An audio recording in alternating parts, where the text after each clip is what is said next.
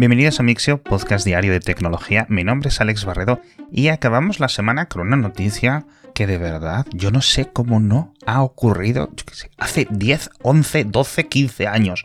Y es que por fin YouTube va a ofrecer diferentes pistas de audio en el mismo vídeo. Esto es una opción completamente básica que por algún motivo nunca habían añadido hasta ahora, que lo están probando con algunos canales. Esto lo que va a permitir es, además de un montón de funciones de accesibilidad, de explicaciones, etc., sobre todo mantener en un mismo canal y en un mismo vídeo diferentes idiomas lo cual es muy importante para cualquier creador de YouTube que quiera tener una audiencia global. Desde los vídeos para público infantil hasta los canales como MrBeast, elementos de documentales, de divulgación, etc. Y yo creo que esto va a ser muy beneficioso, sobre todo para los creadores de fuera de Estados Unidos, que ahora, además de poder tener los títulos y las descripciones traducidas, que esto ya lo hacía YouTube, poder mostrar el audio específico en un idioma que ese espectador entienda.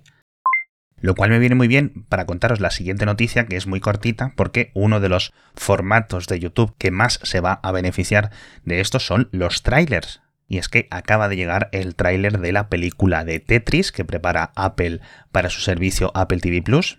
No todos los días la historia detrás de un software o detrás de un videojuego se convierte en película. Y aunque la historia original es bastante complicada, ese triángulo rarísimo de tensiones y secretos entre la Unión Soviética, Japón y Estados Unidos. La película lo ha dramatizado, al menos por lo que pinta el trailer, un poquito más y parece un thriller. O sea, hay momentos que parece una película de James Bond.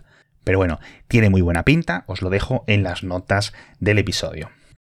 Y os comentaba que acabábamos la semana, es decir, que es viernes, con lo cual muchos empleados que trabajen en oficinas y tengan la posibilidad de trabajo remoto o trabajo de algún tipo de flexibilidad laboral van a aprovechar para trabajar desde casa y precisamente es de lo que va un reportaje que quiero que leáis por favor porque pone en cifras claras el impacto que el trabajo remoto y el trabajo flexible está teniendo en Manhattan, es decir, en una de las grandes capitales de la industria de servicios.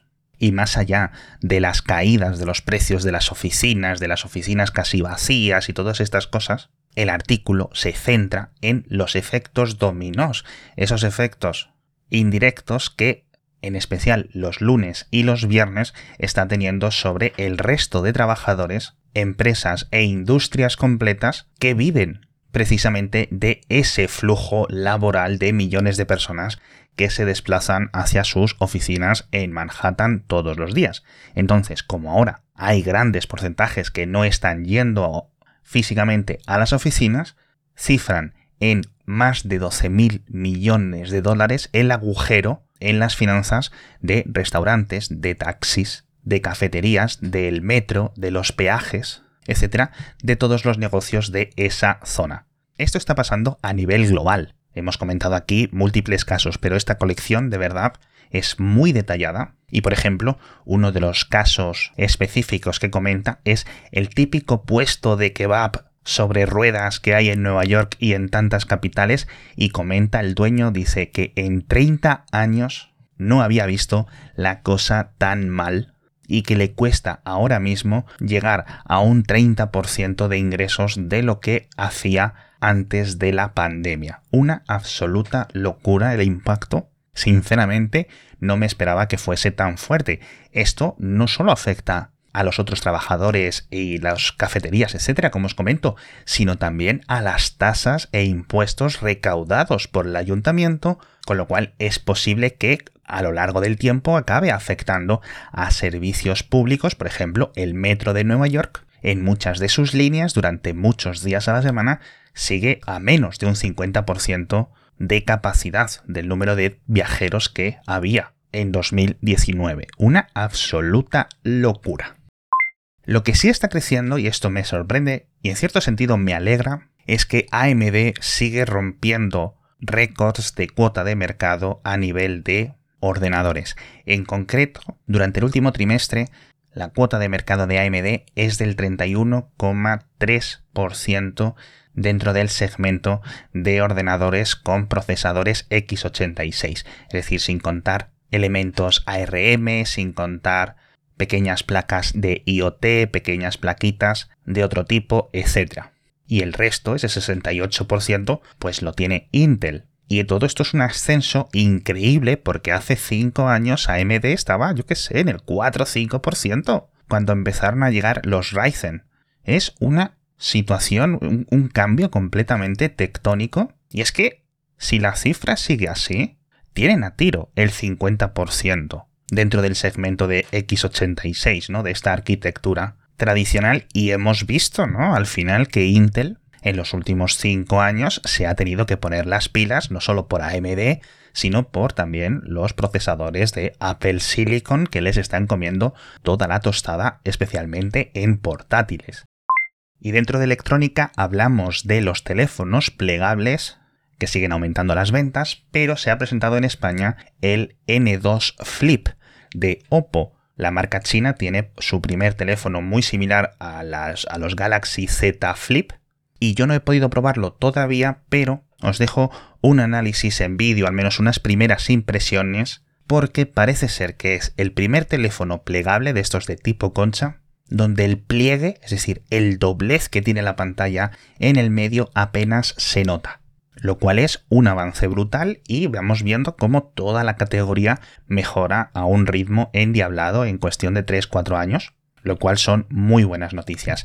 Digo que no se nota a nivel óptico con nuestros ojos porque con la yema de los dedos cuando estamos tocando el teléfono abierto siempre se va a notar un poquito más porque al final no es el típico cristal sólido que estamos acostumbrados a tocar en los móviles tradicionales. Y también dentro de electrónica me ha hecho mucha gracia descubrir que Lidl, el grupo de supermercados europeo, ha sacado su propia gama de accesorios gamer con muchos RGBs de todos los colores, así con unos diseños muy violentos y la calidad, pues la verdad no sé muy bien cómo estarán, pero ahí les tenemos, ¿no? Compitiendo con Xiaomi, compitiendo con Razer, con Logitech y demás. Pero bueno, tenemos más cositas en las notas del episodio, ya sabéis que en el boletín contamos muchas más noticias que en las que os puedo resumir en el podcast. Hablamos de Turquía, que dos semanas después de los terremotos siguen las detenciones. Ya sabéis que hubo un montón de estafas web para intentar robar eh, donaciones a nivel internacional que se suponía que iban para ayudar a las víctimas del terremoto. Ha habido un montón de detenidos por esa parte. También ha habido un montón de detenidos, en concreto 78 personas por mensajes provocadores en redes sociales. No sabemos muy bien a qué se refiere el gobierno de Turquía con esto, porque han sido unas leyes eh, muy polémicas, pero imagino que habrá dos tipos de detenidos. Los que han detenido por decir algo que al gobierno no le ha gustado, o por criticar a algún político, etc. Y también algunos detenidos que hayan intentado utilizar las redes sociales para intentar engañar a gente, etc. Pero a nivel técnico, Obviamente, considerando que esto es un terremoto y que Turquía se supone que tiene unas leyes muy específicas de edificación al respecto, pues ha extrañado ver unos daños materiales tan grandes. Ya no es más allá, obviamente, de los más de 40.000 muertos. Estamos hablando de ciudades enteras destruidas porque edificios construidos incluso los últimos 10, 15 años no tenían ningún tipo de licencia, con lo cual también el gobierno de Turquía está haciendo una redada masiva de ingenieros, de arquitectos, de constructores que habían ignorado o eliminado la mayoría de estas relativamente simples tecnologías antisísmicas, pero que lamentablemente son muy caras y seguramente se hubieran podido evitar un gran porcentaje de estos miles de muertos. Hablamos del Linode, que va a desaparecer. Lo compró Akamai hace un año y ahora la marca Linode, una de las más reconocidas a nivel de infraestructura de Internet, desaparece. Le van a cambiar el nombre a Akamai Connected Cloud. Sinceramente, no tiene ningún sentido y me parece todo un disparo en el pie. Pero bueno, ellos sabrán.